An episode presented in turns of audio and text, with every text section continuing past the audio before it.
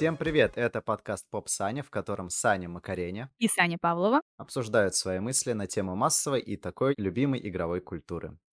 Сегодняшний выпуск будет первым в формате обмена опытом. В нем мы с Саней обменяемся друг с другом важными для себя проектами. Каждый из нас впервые попробует то, что для другого уже стало частью его самого. Затем мы обсудим свой опыт. Мы решили, что для дебюта подойдет наш игровой опыт. Дело в том, что мы с Саней представляем абсолютно два полярных вида игроков. У нас совершенно разный подход к прохождению игр и получению удовольствия от них. Коротко, я как человек, который играет уже более 25 лет, начавший свою игровую карьеру, скажем так, с Дэнди, представляю собой обычного хардкор-геймера, который любит вызов в играх и ценит то, что в игру нужно именно играть. Если вы помните, то платформеры с Дэнди, они были трудными. Потом я перешел на PlayStation 1, где платформеры также не щадили игроков, хоть это были и детские игрушки. И пошло-поехало. Вся любовь к сложным играм пошла из детства. И изначально я научился не бросать игры, а проходить их во что бы то ни стало. И доводить игры до конца. А Саня же сама себя называет Пуси Геймер. Она в индустрии относительно недавно. Что ты скажешь по этому поводу? Ну да, я казуальщик и горжусь. Но, наверное, самые сложные игры, в которые я играла, это Celeste, Dead Cells и Hollow Knight. И, наверное, к прохождению игры я отношусь в том числе как к какой-то истории. То есть можно историю прочитать, можно историю написать, можно ее рассказать, услышать, и, наверное, можно в нее поиграть. Это не значит, что я люблю только интерактивное кинцо, хотя его тоже. Я бы не сказала, что я какой-то прям совсем пуся геймер, потому что несколько лет назад у меня был очень плохой комп, и я могла играть только в Castle Crashers, эмулятор геймбоя. Но теперь у меня есть возможность пробовать более интересные, более крутые игры, и мне кажется, что какой-то опыт у меня все-таки есть. Просто именно вот жанр Souls не изучен мной пока. И вот как раз к сегодняшнему выпуску мы решили обменяться своими одними из самых любимых игровых проектов, которые идеально описывают нас, как геймеров, и сами по себе являются олицетворением тех игр, которые предпочитают хардкорщики и казуалы. И самое главное, мы не придаем этим терминам негативный характер. Да, это не будет каким-то очень глубоким анализом сюжета или истории разработки этих игр это скорее просто обсуждение своего опыта и этого опыта с разных сторон. Со стороны того, кто впервые прикоснулся к этой игре, никогда не пробовав, и со стороны того, кто с этой игрой провел уже так много часов, что она действительно стала частью его жизни. Саня, любящий страдать и преодолевать в играх, он сажал грядки в Stardew Valley, а я, любящая ламповое какое-то легкое погружение, я умирала в Бладборне. Ну и давай начнем с лампового и легкого погружения. Саня дала мне на пробу Stardew Valley. Это простенькая пиксельная игра про фермерство, где не надо страдать. Я решил, что Stardew Valley я буду проходить на своей PlayStation Vita. И вот в этот момент у меня уже началось некое преодоление, потому что, установив игру, мне Vita сказала, у тебя неподходящая прошивка, и перезагрузилась. Я попробовал включить снова, она снова перезагрузилась и снесла мне всю систему на корню. Я отложил Виту, подумал, что ладно, я займусь этим вопросом чуть позже. Я все-таки готов проходить как True Gamer ее на компьютере. Когда я был готов ее купить в Стиме, я посмотрел на Виту и понял, что я должен разобраться с этим вот прямо сейчас. Я полез в интернет и с помощью какого-то видоса на английском языке перепрошивал свою Виту чтобы я смог поиграть в Stardew Valley все-таки на Вите, как я и задумывал. И спустя полтора часа моих траев я установил Stardew, восстановил систему, все как было, все нормально. Можно играть. И встречает нас игра катсценкой, где ты сидишь в душном офисе, тебе все надоело, за соседним столом скелетик лежит, вообще мне это понравилось, позабавило, настолько устал в офисе. И главный герой в этот момент открывает письмо от своего дедушки, в котором говорится, что ему оставили ферму в наследство, и ты бросаешь душную работу в офисе и едешь в Стардю Вэлли хозяйничать. Ну, довольно-таки простенький и легкий сюжет про нового человека в новом месте. Игра мне напомнила вообще JRPG с PlayStation 1, которые тоже были тогда пиксельные в свое время. И вот она по настроению такая же, по цветам, по музыке, что-то есть схожее. И каковы были твои первые действия, когда ты вот попал на эту ферму, и тебе никто ничего толком не объясняет? Вот это и круто. Это та игра, которая не говорит тебе, что делать, какую кнопочку нажать. Ты просто оказываешься на ферме, все, вот у тебя дедушкин дом, 20 гектаров, погнал. Делай, что хочешь, рядом есть город. Что делать, тебе не говорят. И это подпитывает твой дух исследователя.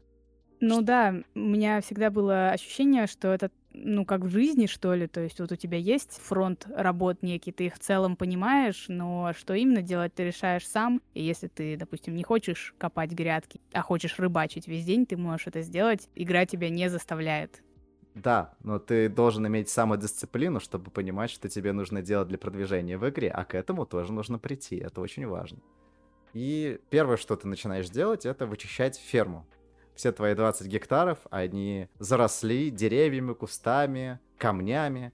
И это надо все вычищать и собирать лут, я так понимаю, в дальнейшем, который пригодится для крафта чего-либо. Нашел журнал с заданиями, и там какие-то простенькие задания из разряда «Иди познакомься со всеми жителями в деревне». Идешь в деревне, у меня там отмечен 7 из 28. Я думаю, здорово, а где они все находятся? То есть ты даже не знаешь, где их искать. Это, с одной стороны, хорошо, и с другой плохо, потому что карта не интуитивная. Как у тебя вообще с картой? Потому что она такая, ну, маленькая, пиксельная, и мне было сложно понять, где я нахожусь, и нет каких-то точек интереса на ней.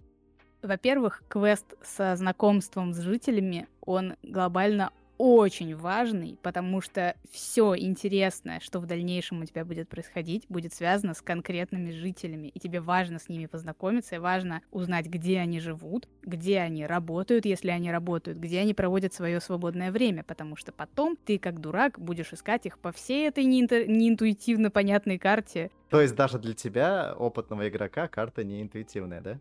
Карта здесь не несет, мне кажется, той функции, которую она должна нести. Карта здесь ну, это такой общий, знаешь, как когда ты открываешь, вот, когда ты открываешь книгу, например, «Властелин колец», и там всегда на обороте показана карта местности. Она тоже вот абсолютно такая же по функционалу. Красивая, ты примерно понимаешь, чего где находится, какая локация. Ты себя отследить не можешь.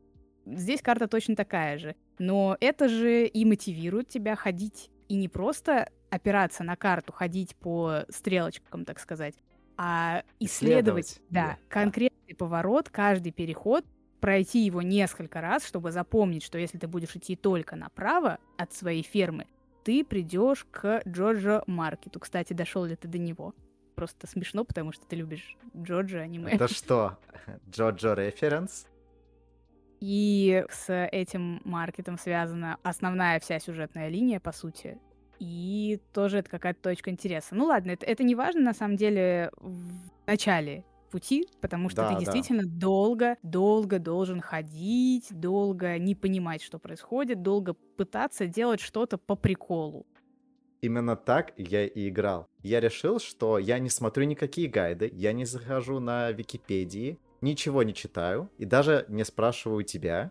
Ну, в целом, я вообще всегда так играю, потому что надо самому изучать игры, открывать, исследовать, радоваться, когда ты сам до чего-то дошел.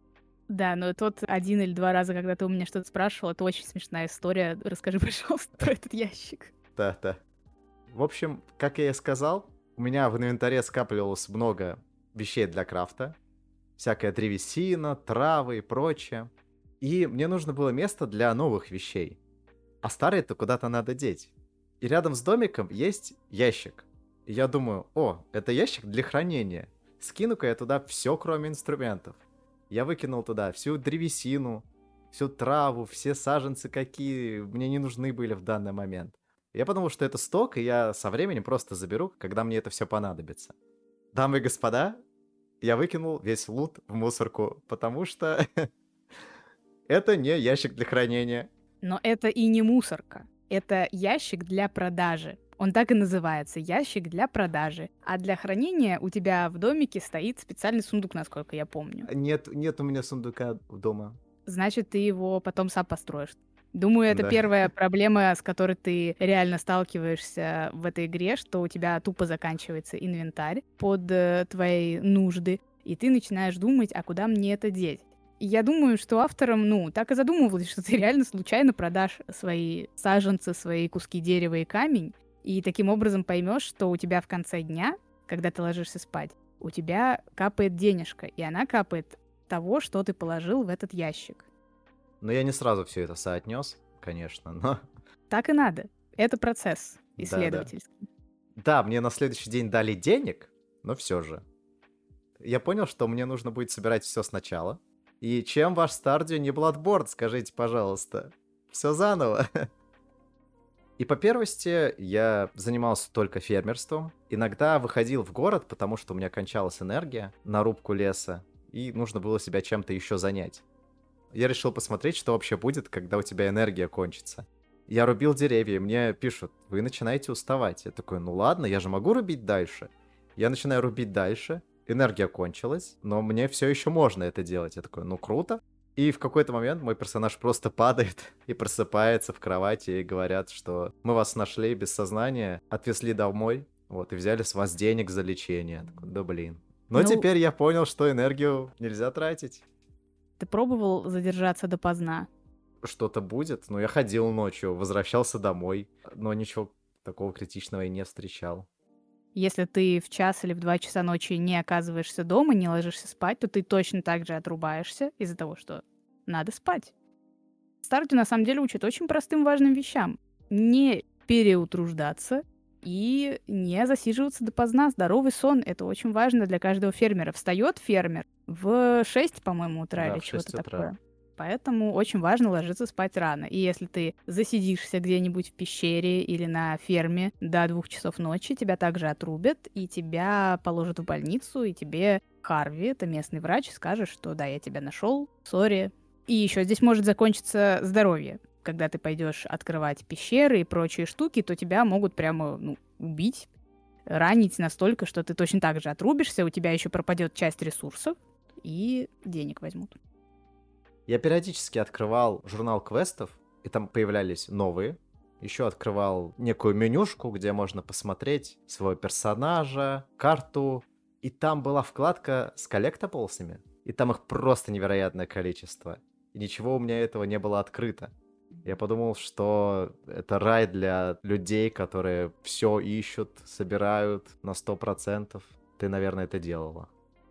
Ну, смотри, весь процесс игры в Стардию, он начинается с того, что ты исследуешь, ты делаешь все по приколу, ты не заботишься о том, сколько рыбы ты поймал, сколько друзей ты завел.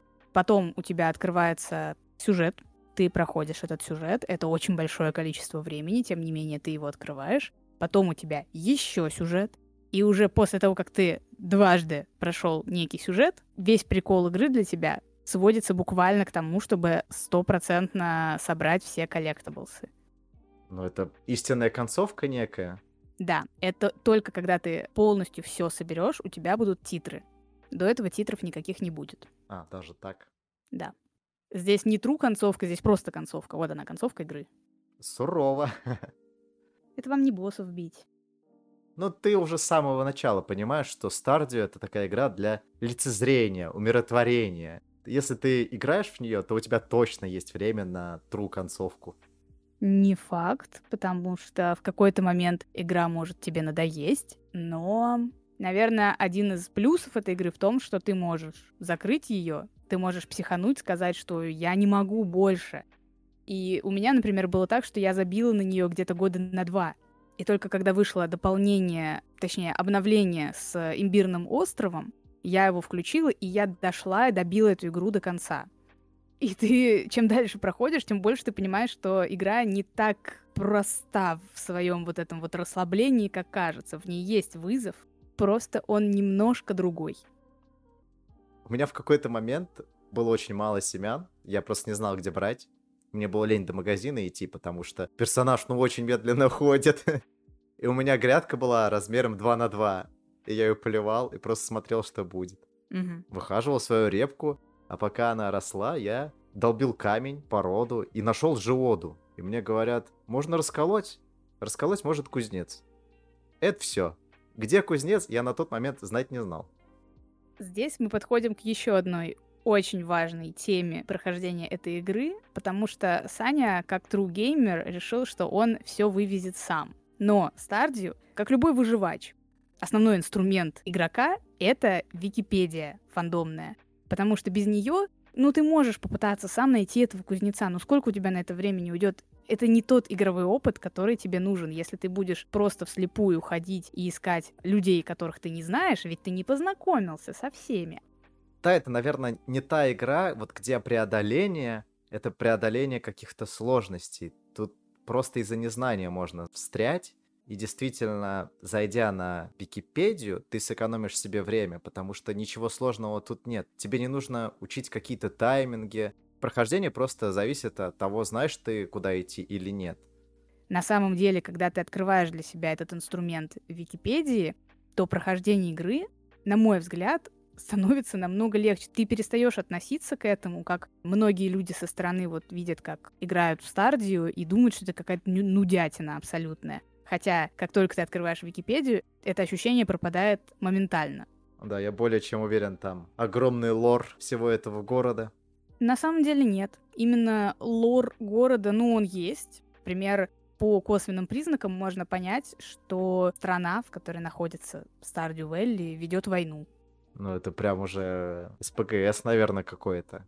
Хотя я не знаю, может, действительно все так и есть.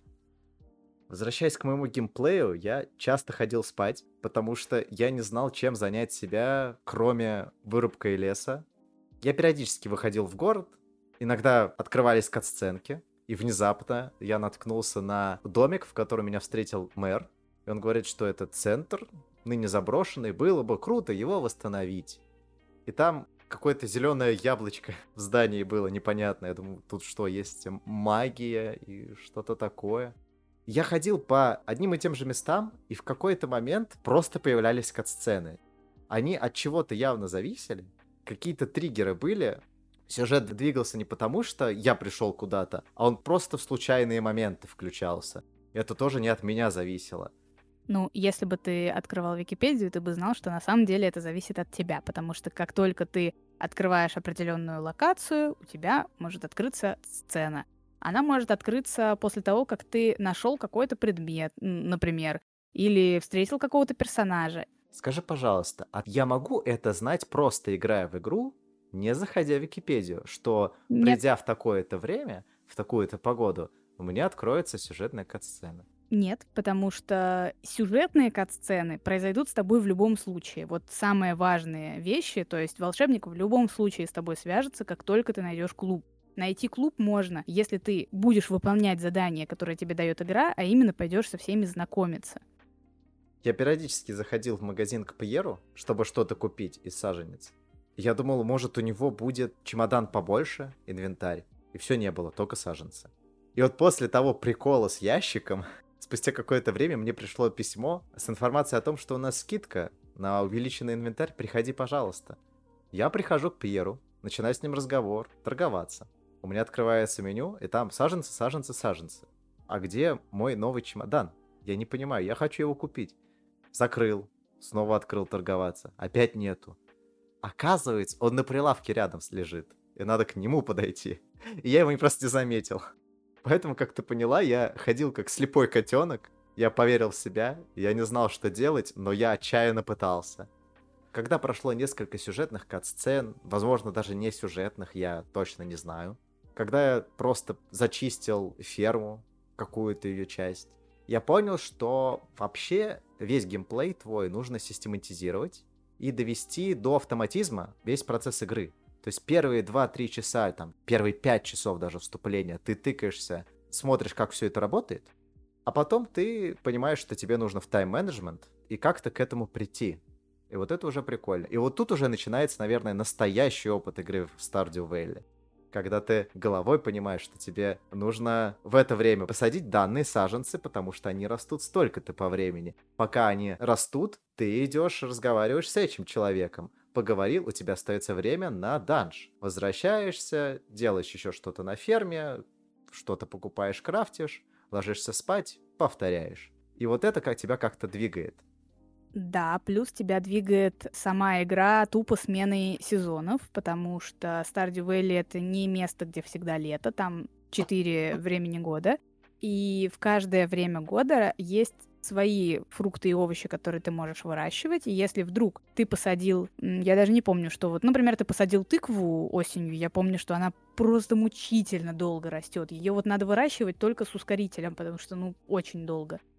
И вдруг ты посадил ее на день позже, чем нужно, и у тебя приходит зима, и твоей тыквы просто нету.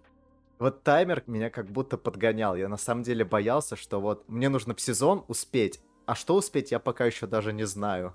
Там завести животных, например, только весной каких-то определенных. Нет, с животными там все намного проще, но смотри, окей, а ты можешь вспомнить, вот э, с тобой связался волшебник, что было дальше, что он тебе сказал, какой, может быть, он тебе какой-то квест дал? Он научил меня читать письмена.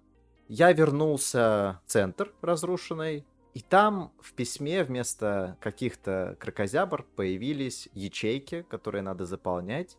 И там написано, что весной там нужно собрать вот эти вещи, летом другие, зимой другие. Насколько я понял. То, что ты должен заполнять, называется узелки. И ты должен приносить, как бы вот этим духом Джунима, ты должен приносить им дары для того, чтобы они помогли тебе отреставрировать клуб. Вот почему ты все это должен делать. И за выполнение узелка всегда есть какая-то награда. Это может быть какой-то предмет, э, рецепт которого ты еще не знаешь или не узнаешь. То есть э, рецепты. Это... Рецепты. Можно смотреть телевизор. Я посмотрел телевизор, и мне говорят, вы теперь знаете новый рецепт. Тут можно готовить, оказывается. Ты выращиваешь штуки, ты приходишь к себе на кухню. У тебя есть кухня в домике, ты видел, наверное, да? Наверное. У тебя нету кухни. Да, точно. Вначале нету кухни. Пока забей. Ладно. Пока у меня получается. Для меня просто было неожиданностью, что, оказывается, есть готовка. А как это делать, тоже пока непонятно. Пока что в кулинарии забей, и твоя основная задача — это понять, что нужно принести в узелок и принести это. Кажется, это один из основных квестов игры. Это основной сюжет, основной квест игры. И вот в этот момент появляется некая осознанность еще и глобального сюжета. Спустя некоторое время вводной части ты уже понимаешь более-менее, что тебе нужно по сюжету, и как механически игра работает, что ты можешь делать. И вот, наверное, не зря я провел какую-то параллель с японскими РПГ, потому что игра мне напомнила персону, потому что там тоже нужно уметь в тайм-менеджмент. У тебя есть время после школы, которым ты волен распоряжаться как угодно. Ты можешь тратить это время на учебу, на социальные взаимодействия, как в Stardew Valley, ну и какие-то другие хобби. Ну и при этом глобальный сюжет тоже развивается. А до какой точки ты в итоге доиграл примерно? Я собираю узелки. Я пытаюсь найти саженцы какие-то определенные. Я все еще очищаю ферму, хожу, знакомлюсь с людьми и рыбачу. Был ли ты на каком-нибудь празднике? Нет, до праздников я еще не дошел. Геймплейно я поиграл, наверное, чуть меньше 10 часов. Я нормально так в нее поиграл, но из-за того, что я играл без гайда, я очень много времени дел в никуда, наверное. Ну да, тут зависит от того, что ты именно делаешь эти 10 часов. Я делал то, что я мог делать. Это поливал саженцы, рубил леса, ходил по местности, разговаривал, исследовал. Поэтому в игре довольно-таки большой порог вхождения, я думаю, потому что обучающая часть длится минимум от двух до пяти часов, когда ты начинаешь понимать, как все это работает. Игра действительно не является такой человой и релаксирующей, как многие представляют. Тут довольно-таки огромное количество механик.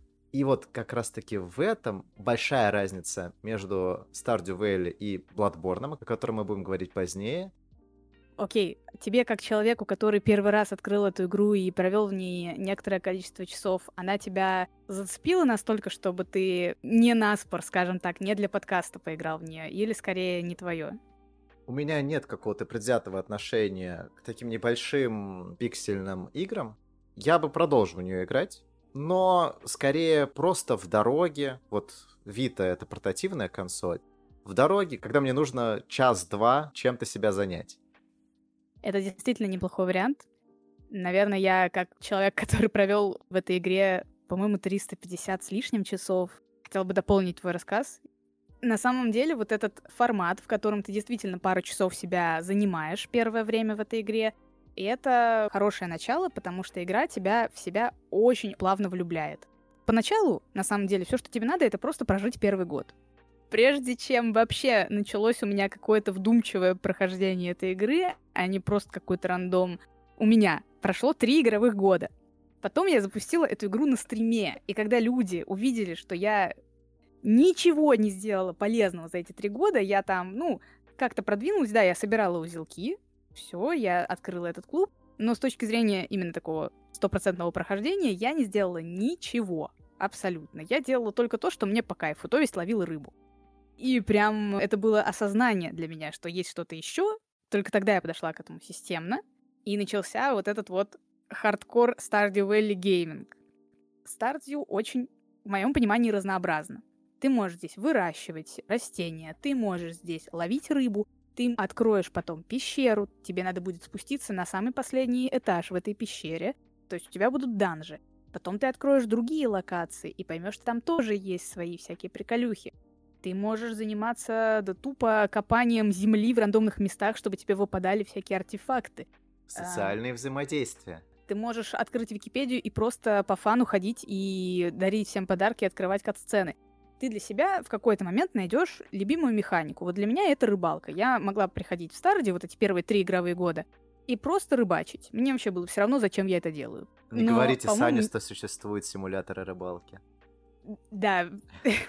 Но вот ни одна механика рыбалки не дарила мне такой азарт, как в Stardew Valley. Хотя это просто ползунок, который тебе надо поймать.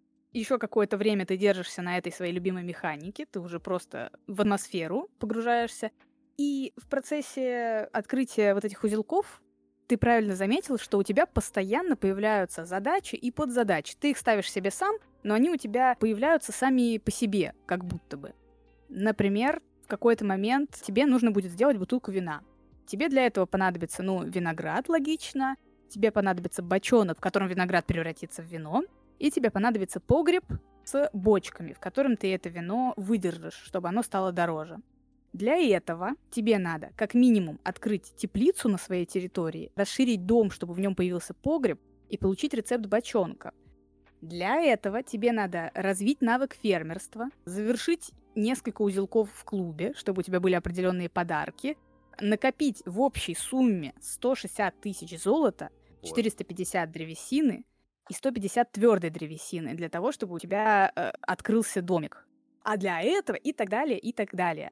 Этот процесс просто получения одной бутылки вина впервые не отпускает вот ровно до момента, пока ты эту бутылку не сдашь в узелок. И так совсем. Появляется какая-то проблема, которую нужно решить, и ты систематически к ней подходишь.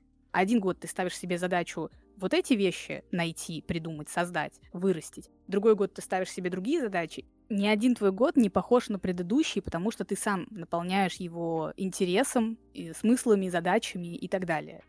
Вот это, кстати, хорошо, потому что ты сейчас немножко побольше мне продала игру, давая ей больше осознанности. Да. Что ты действительно будешь играть в игру. Именно играть. И это вот я люблю. Я бы хотела тебе еще продать эту игру дополнительно.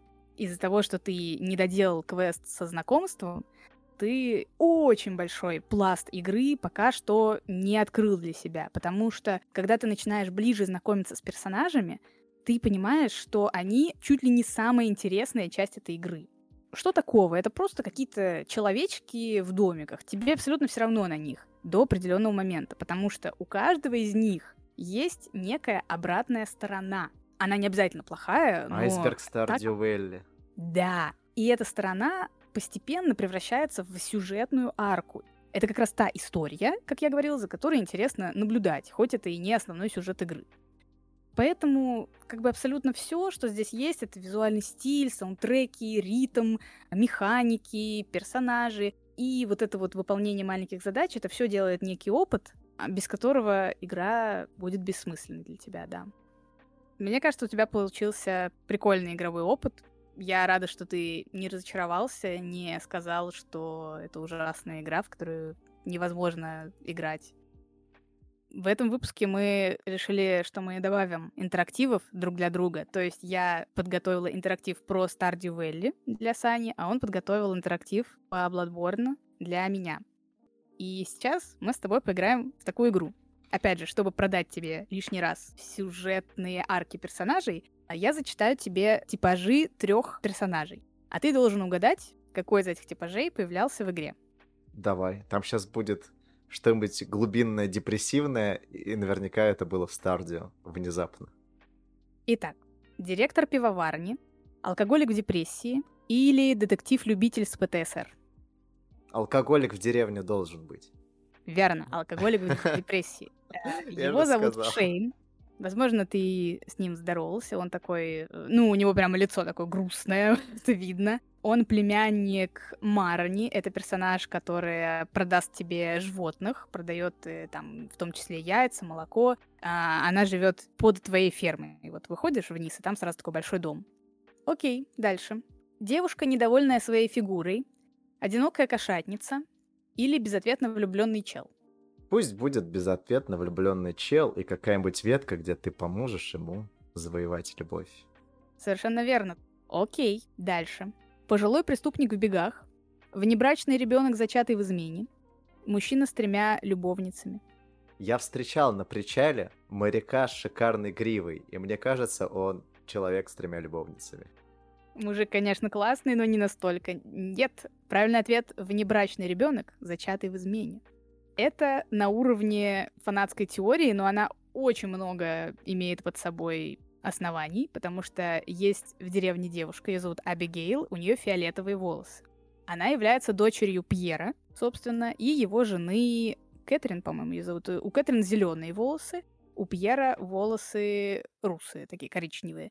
Вот. У Абигейл фиолетовые. И Кэтрин в одном из диалогов сначала говорит тебе, что Абигейл начала красить волосы, и, казалось бы, ничего в этом такого нет, но точно так же есть в Старде волшебник, у которого волосы фиолетовые. А еще в одной из сцен Кэтрин или Пьер, кто-то из них тебе проговаривается, что, кажется, Кэтрин не была верна своему мужу до конца. Произошло волшебство, так сказать. Да. Едем дальше. Продавщица музыкальных инструментов, арахнофоб или сын женщины, которая Роскомнадзорнулась. Я не встречал магазин с музыкальными инструментами. Арахнофоб интересно, но я не встречал пауков, поэтому я выбираю третий вариант. Все верно. Видел ли ты в городе пожилых людей? Там есть дед в инвалидной коляске и его жена. В какой-то момент ты можешь зайти к ним в дом и найти записку от их дочери, предсмертную записку. Так что да. Какая, вот тебе и какая пиксельная... депрессивная игра. Вот тебе и пиксельный, да, городок для расслабления. Э, едем дальше. Ветеран войны, хозяин фермы в пустыне или девочка с аллергией на пыль. Ветеран войны. Ты уже говорила, что одна из теорий в том, что страна ведет войну. Совершенно верно. Это Кент, муж Джоди. Он появится только во второй, во второй год. Он приедет как раз со службы.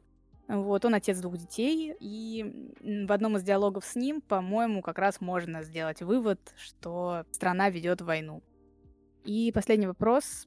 Актер одной роли, альпинист, который однажды потерялся в горах, или дети, чьи родители уехали в путешествие? Я не помню, я, по-моему, встречал каких-то детишек, которые ходят по городу. Давай будут детишки. Все верно, но это не те детишки, которых ты видишь в городе. Это Эмили, синеволосая девочка, и ее младшая сестра Хейли. Это блондинка такая очень красивая. Они живут вместе в одном доме, и когда ты начинаешь общаться с Эмили, она тебе рассказывает, что их родители действительно уехали в путешествие и оставили их как бы одних. А Эмили из-за того, что она старшая, то она берет на себя работу по дому, и там, да, есть определенный конфликт старшего и младшего ребенка действительно обширный лор. Не только грядки тут сажать надо. А кто-то просто скажет, что я все заспойлерила, поэтому... Надо было вначале это сказать. Игра 2016 года выпуска. Вы что, не поиграли в Stardew Valley? Это, во-первых. Во-вторых, часть этой информации открыта и доступна, а часть этой информации просто теория заговора, так что... Ну что, Саня, пора переходить к преодолению себя превозмоганию и страданиям. Диск с Bloodborne у меня был с того самого момента, как мы купили пару лет назад четвертый PlayStation, потому что мы брали бэушный, и нам отдали несколько дисков, среди которых был Bloodborne. Было золото. Ты имеешь в виду Bloodborne? Да. Ну, да. И я никогда в него не играла. Один раз я запускала Dark Souls, примерно пощупала, что это такое, но решила, что мучить себя я не хочу, однако Однако Вот я попросил поиграть в великолепную Bloodborne. И я запустила ее. И в первые две минуты, ну, типа, я умерла. Там происходит какая-то кат-сцена, я вообще не обратила на нее внимания, потому что, ну, она была мерзкая, как и Как и все все. персонажи. Это такая фишка, что визуальный стиль здесь далеко не стардюэлевский. Да, были первые две минуты игры, ты просыпаешься в какой-то комнате, значит, привязанной к кушетке или вроде того, и ты выходишь из этой комнаты и видишь какого-то волчару, который там кого-то подъедает. У меня нет никакого оружия, вообще ничего нет, ну сейчас я на кулачках. Он убил меня. Дамы и господа, вы погибли. И я оказалась в... Как это называется правильно? Сон охотника, хаб, локация. Я подумала, ладно, ну, наверное, игра хочет, чтобы я умерла. Показать мне, что вот есть такая возможность сюда попадать. Ты по-любому попадешь в этот хаб впервые когда-либо, но волчару, кстати, можно убить. Да, я знаю, что можно, но у меня вот не получилось. Я ему там сколько-то снесла, то есть не то, чтобы он сразу меня убил, я поборолась за свою жизнь. но Недостаточно хорошо. И ладно, здесь у меня проблем не было, думаю, окей. Я поняла, что это какой-то хаб, и вот ты начинаешь ходить по саду, потому что дом закрыт и все закрыто. И в этот момент я заблудилась. Ну, то есть я прошлась по этому саду, я поняла, что все закрыто, и такая, а что? А что ты хочешь от меня, игра? И, в общем, в итоге Bloodborne просто поставил рекорд по тому, насколько быстро я открыла прохождение. Просто две минуты. Две минуты, и я открываю прохождение, потому что я тупо не понимаю, что мне делать в этом хабе. Оказывается, надо было подойти к какой-то там могиле, там, если что, очень много могил, там очень, там все в могилах, это типа такой сад-кладбище. И вот надо было к одной подойти, и она тебя перенесет обратно в этот кабинет. Я еще отслеживал как бы уровень своей мотивации. В этот момент мотивация была почти на нуле. Я просто подумала так, ну если я настолько ничтожна, что я там в первые две А минуты... какой класс ты выбрала? Там есть класс ничтожество, у него самые минимальные характеристики. На удивление, я выбрала не его, но я не помню что. Перед тем, как перенестись обратно в эту комнату, да, я успела там взять какое-то оружие себе, топорик, который зачем-то раздвигался на большой топорик. И чтобы свою вот эту мотивацию, которая оказалась на дне, чтобы ее хоть как-то поддержать, я ставила себе таймер на час, на 40 минут, в конце на полчаса, ну, в общем, на сколько-то минут я ставила себе таймер, чтобы вот погружаться побольше, чтобы говорить, вот этот час я честно стараюсь, я честно раз за разом учусь, куда там, чего надо бить, чувствую этот ритм, все дела. Ритм Ну. это очень важно, очень важно в данной игре. Я пыталась, в принципе, раз за разом пройти хотя бы, как мне казалось, первую локацию, где у костра стоит куча каких-то зомби. И теперь я понимаю, что этот маленький путь до этого костра — это нифига не локация, а первый кусочек, одна десятая, даже меньше, наверное, того, что на самом деле является первой локацией, которая называется Центральный Ернам. Ну, на тот момент мне вот казалось, что дойти до этого костра — это просто нереально. Да, потому что мы здесь сталкиваемся с первой проблемой для меня, конечно же, э, этой игры. Это, да, ее ритм. Да, он очень важен, как и в любых э, играх, где ты бьешь боссов.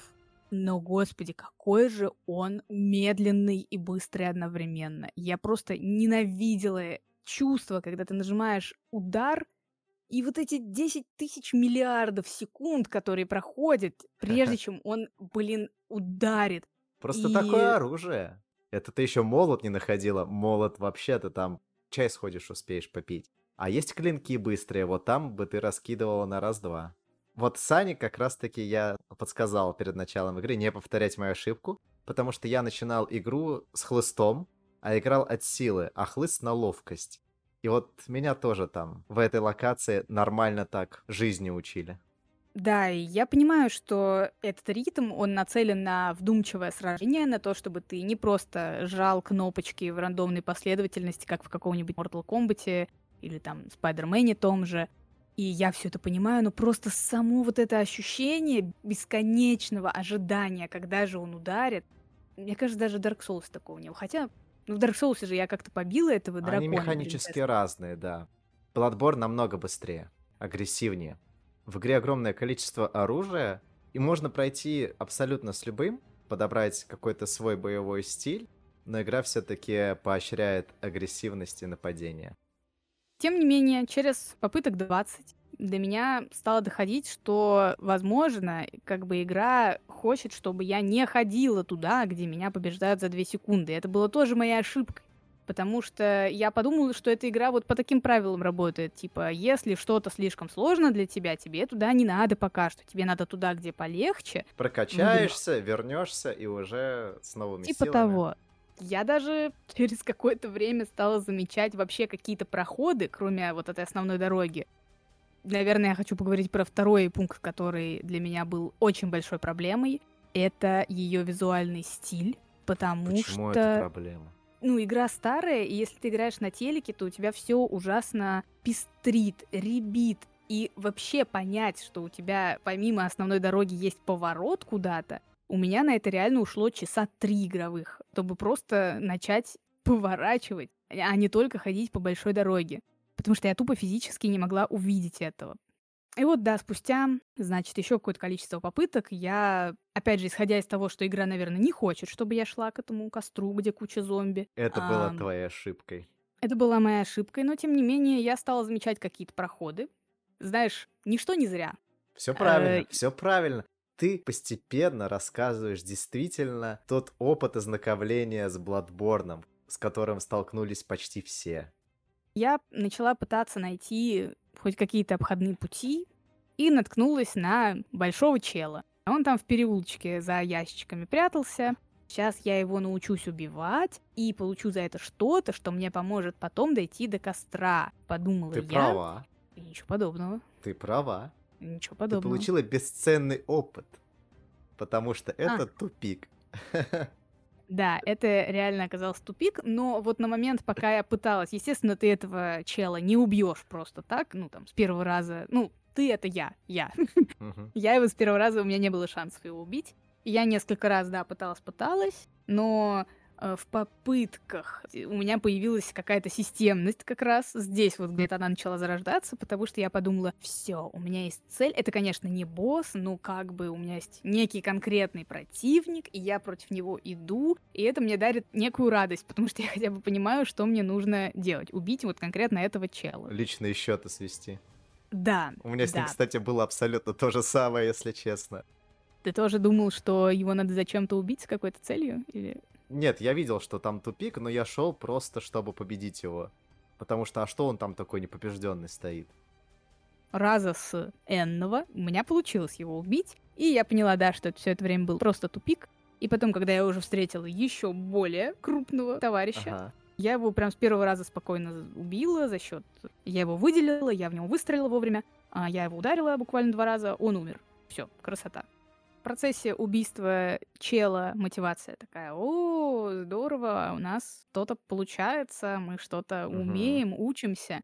А потом, когда ты его убиваешь, мотивация обратно вниз, потому что чтобы что. Сзади, сзади ну, ворона подошла.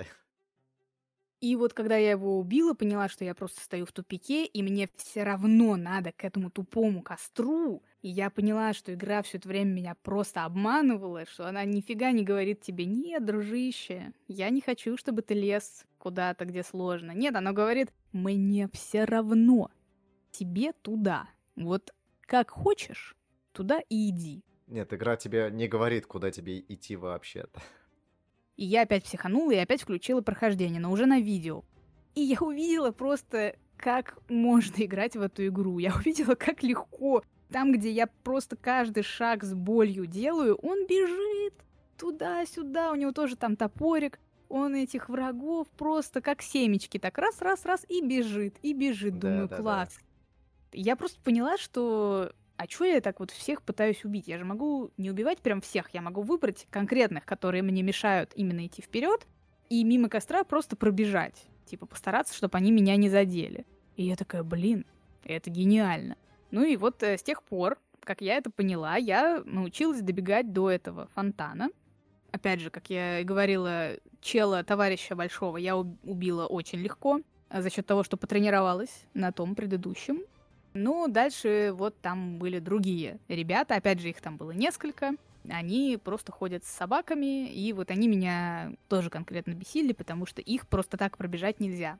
Их надо убивать, потому что они просто встают в, на пути возле лестницы, скажем так, mm. и из-за того, что их несколько, ты не можешь их обойти и подняться по лестнице. В принципе, дальше там уже понятно, что я помучилась, помучилась. А как со здоровьем? Э, ты поняла, как лечиться? Ну, на треугольник. Какой-то момент Саня присылает мне голосовое, спрашивает, это та игра, где ты постоянно умираешь, а как вообще хиляться? У меня кончились хилки. Я ей рассказал, что да, это именно такая игра, а хилки нужно фармить на каких-то определенных врагах. Подсказал тактику. И она ответила, ага, понятно. И тут я вижу, как она в стиме заходит в Binding of Isaac. И тут я понял, что она сдалась на сегодняшний вечер. В какой-то момент у меня реально закончились хилки, а я по привычке, я просто не обращала внимания, что их количество, типа, уменьшается с каждым прохождением. И когда я это поняла, у меня было ноль хилок, и не было понимания, где брать новые. И я просто такая, так, ну это все, это как бы конец. Потом, да, мне Саня сказал, что надо что-то там с собаки, на мосту. Мне еще понравилось, что ты подумал, что я уже на вот этом этапе, где, типа, ты почти до босса добрался. Ты был очень высокого мнения обо мне. Я поверил а... в тебя. Зря. И на самом деле я там еле-еле добежала до этого момента. Я просто фармила хилки, ну не на тех собаках, которых ты говорил, а просто маленьких врагов. И по чуть-чуть там, буквально штучек 5 нафармила, уже, уже хорошо. Ладно, это меня успокоило. Окей, пошла дальше. В итоге на вот этом бусте от видео прохождения я все-таки смогла добраться до моста с собаками. На этом моменте я где-то стала предполагать, э, как в принципе устроено прохождение. По сути, твоя задача добраться от фонаря до босса. Все так. И в один из последних запусков я включила игру, выключила в ней звук. Кстати, я не могу играть в эту игру со звуком, потому что звук здесь слишком страшный. Визуально еще ничего, но... Ты имеешь в виду э, все музыкальное сопровождение? Да, всё, Или всё. именно как она звучит? Оружие, враги, звон колоколов, вот это все? Да, все вместе. Просто я, если играю со звуком, то мне становится настолько страшно, что я ничего не могу делать. Наверное, это к звукам относится, потому что враги ты их издалека слышишь, зомби издают вот эти зомбические звуки, да, звонят колокола, это все реально, ну, давит. нагоняет ужас, очень давит. И я просто поняла, что, ну, если я буду играть со звуком, то я никуда вообще ничего не смогу сделать, потому что меня будет сковывать ужас. Это плюс этой игры, я понимаю, что это все работает на ее атмосферу, и в случае, если тебе все это нравится, ну, это шедевр, это круто. Но так как мне это ничего из этого не нравилось, для меня это просто лишняя пытка была. И поэтому в один из последних запусков я включила игру, выключила звук, побежала. Причем я решила, что в качестве эксперимента я просто добегу до этого моста. Вот пробегу его до конца, потому что я открыла в интернете карту этого центрального Ернама и увидела, что там на конце моста есть фонарик. Я увидела, что там босс, ну и фонарик. Последнее мое наивное предположение касательно этой игры было в том, что фонарик до босса, что я добегу до фонарика и смогу побеждать босса после этого.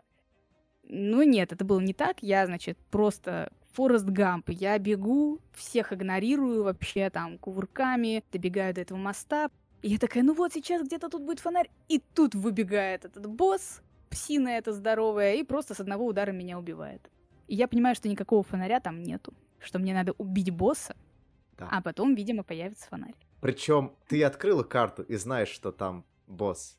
А обычно ты играешь, идешь по мосту, и просто начинает играть агрессивная музыка босса, и он выпрыгивает откуда-то, и просто ты стоишь перед фактом, что тебе все назад нельзя. Принимай бой. Как настоящий приниматель боев, я просто умерла. И в итоге я решила для себя попробовать просто открыть срез.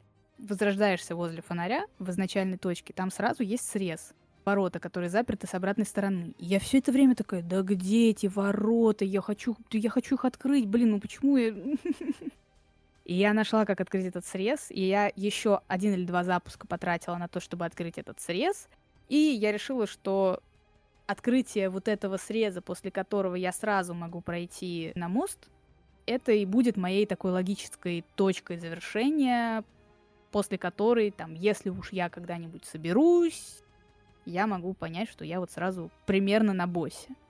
На этом я закончила, и вывод я сделала такой, что на данном этапе своей карьеры эта игра не для меня. Я физически не могу влиться в ритм, я физически не могу вглядеться в окружение, слушаться в музыку, проникнуться лором, не знаю, атмосферой. Я просто сижу с колотящимся сердцем, трясущимися руками и ничего не могу сделать. Но зато я прикоснулась к этой игре, и я понимаю, почему она считается такой культовой, потому что я даже боюсь представить это количество дофамина, которое у тебя выделяется, когда ты побеждаешь раз за разом босса. Да, это одна из главных фишек Bloodborne вообще. Все, что ты описала касательно своего опыта, напомнило мне меня же, потому что я страдал абсолютно так же в первой локации, как и ты. Я думал, что, ну, игра не может быть настолько несправедливой. Меня просто уничтожают, мне не дают даже шансов. Но тут надо себя переломать, что ли, и понять, что все твои провалы только на тебе, а игра проходима. Тебе нужно научиться ловить тайминги. Игра позволяет тебе это сделать. Тебе нужно научиться чувствовать ритм, потому что, да, ты можешь игру пройти от уклонений и держать врагов на расстоянии, но это долго и сложно, потому что, как я и говорил ранее, игра поощряет агрессивное поведение, и ты можешь вернуть часть потерянного здоровья в бою, вернуть, атакуя в обратку. На тебя агрессирует, а ты должен сагрессировать в ответ, а не убегать и пытаться восстановить здоровье хилками. Это как раз таки о том, что нужно почувствовать темп ритм игры. И первая локация, она в этом хороша, то, что тебе дают небольших каких-то несложных врагов, чтобы понять, как все это работает. Потом сложность будет увеличиваться. Сначала ты встречаешь обычных горожан, которые только начинают впадать в безумие, потому что по сюжету у нас начинается ночь охоты, когда весь город выходит на охоту на чудовищ, и сами охотники начинают превращаться в чудовищ. В дальнейшем ты будешь встречать врагов, которые уже стали чудовищами, а под конец ты будешь сражаться уже с великими божествами настолько великими, что для обычного человеческого мозга это непостижимо. И игра действительно дарит тебе приток дофамина, когда ты побеждаешь боссов, и это вся прелесть Souls-like игр, потому что это действительно ты научился чему-то, ты преодолел, и ты смог. И ты радуешься, насколько ты молодец. Хорошо, тогда у меня вопрос. После прохождения таких игр не появляются ли у тебя сложности с тем, чтобы возвращаться к мирским играм, скажем так. Вообще нет. Если я захочу try hard контент, я буду играть в игры фромов и получать удовольствие.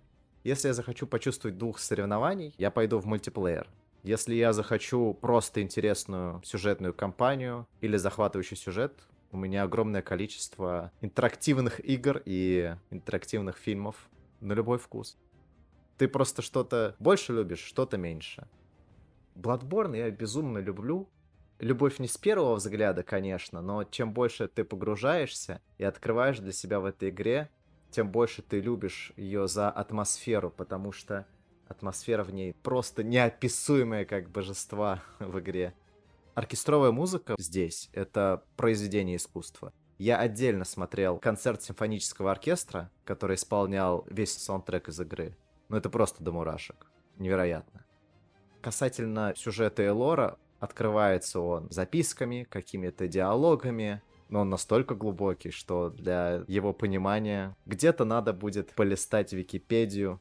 Ну да, наверное, когда тебе не дают историю вот так вот не кормят тебя историей с ложечки, а когда ты эту историю по крупицам находишь и видишь э, в самой игре, то есть ты ее считываешь сам, то ты как будто бы сам выбираешь, на каком уровне ты ее чувствуешь. То есть вот я, например, э, я смотрела Там было трехчасовое видео, но я посмотрела час объяснения лора и истории Bloodborne, я ничего не поняла.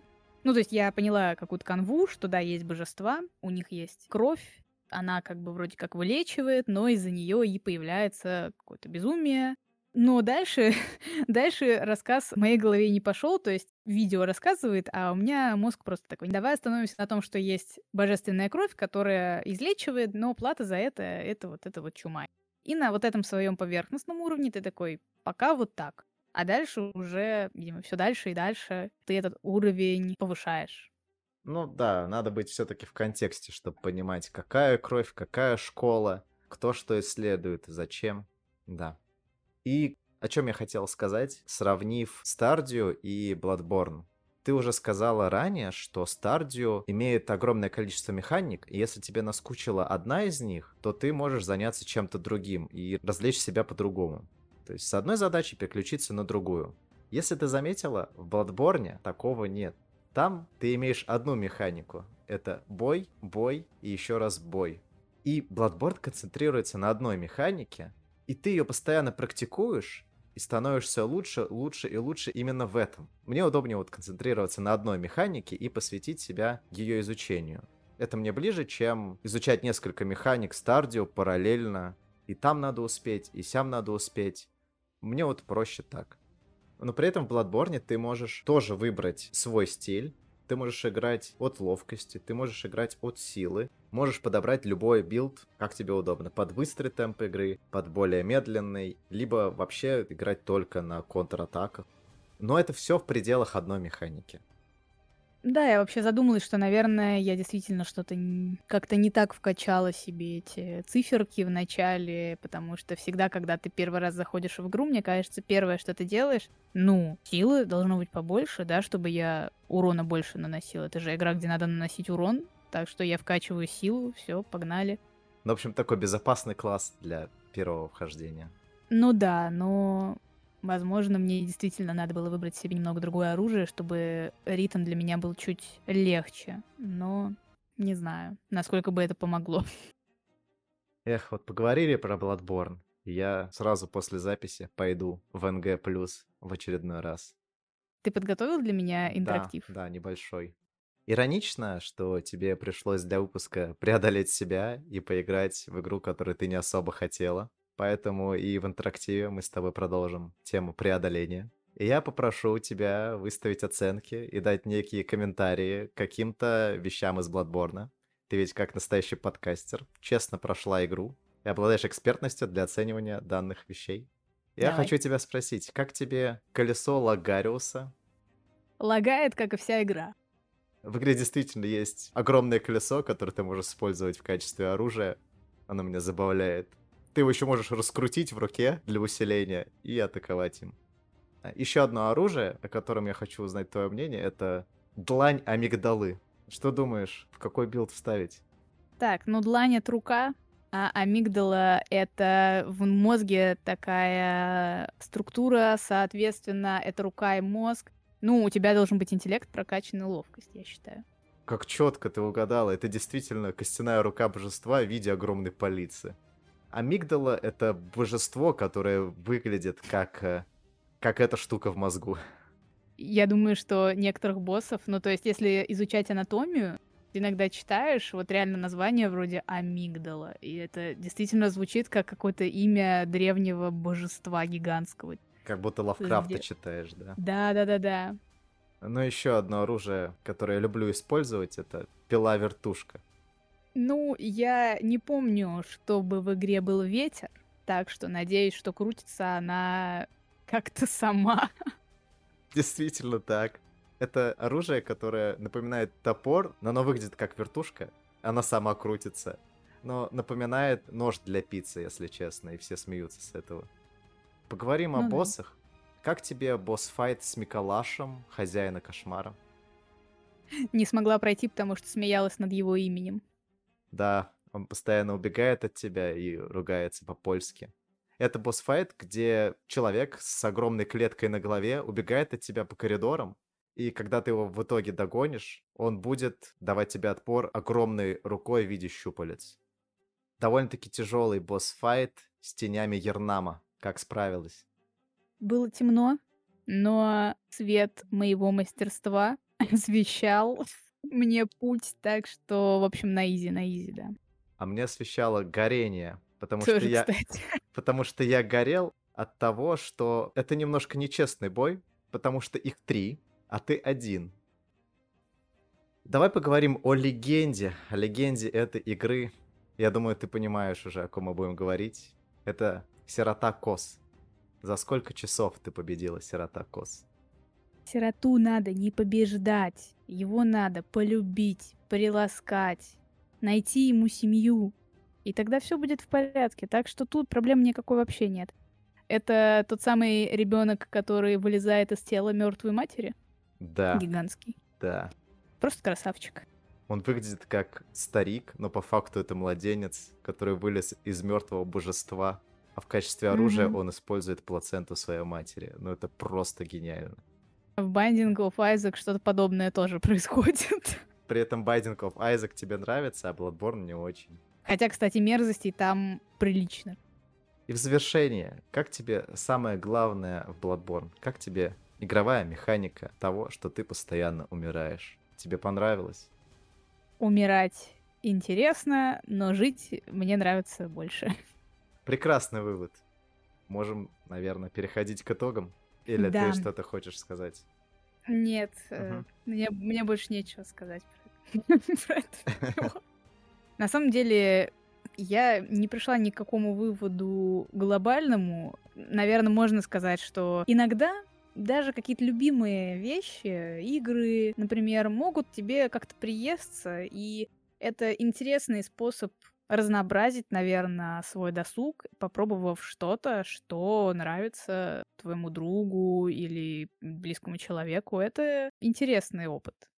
Это очень приятно, когда ты советуешь другу, товарищу что-то, и он действительно это смотрит или действительно в это играет, а не забывает об этом.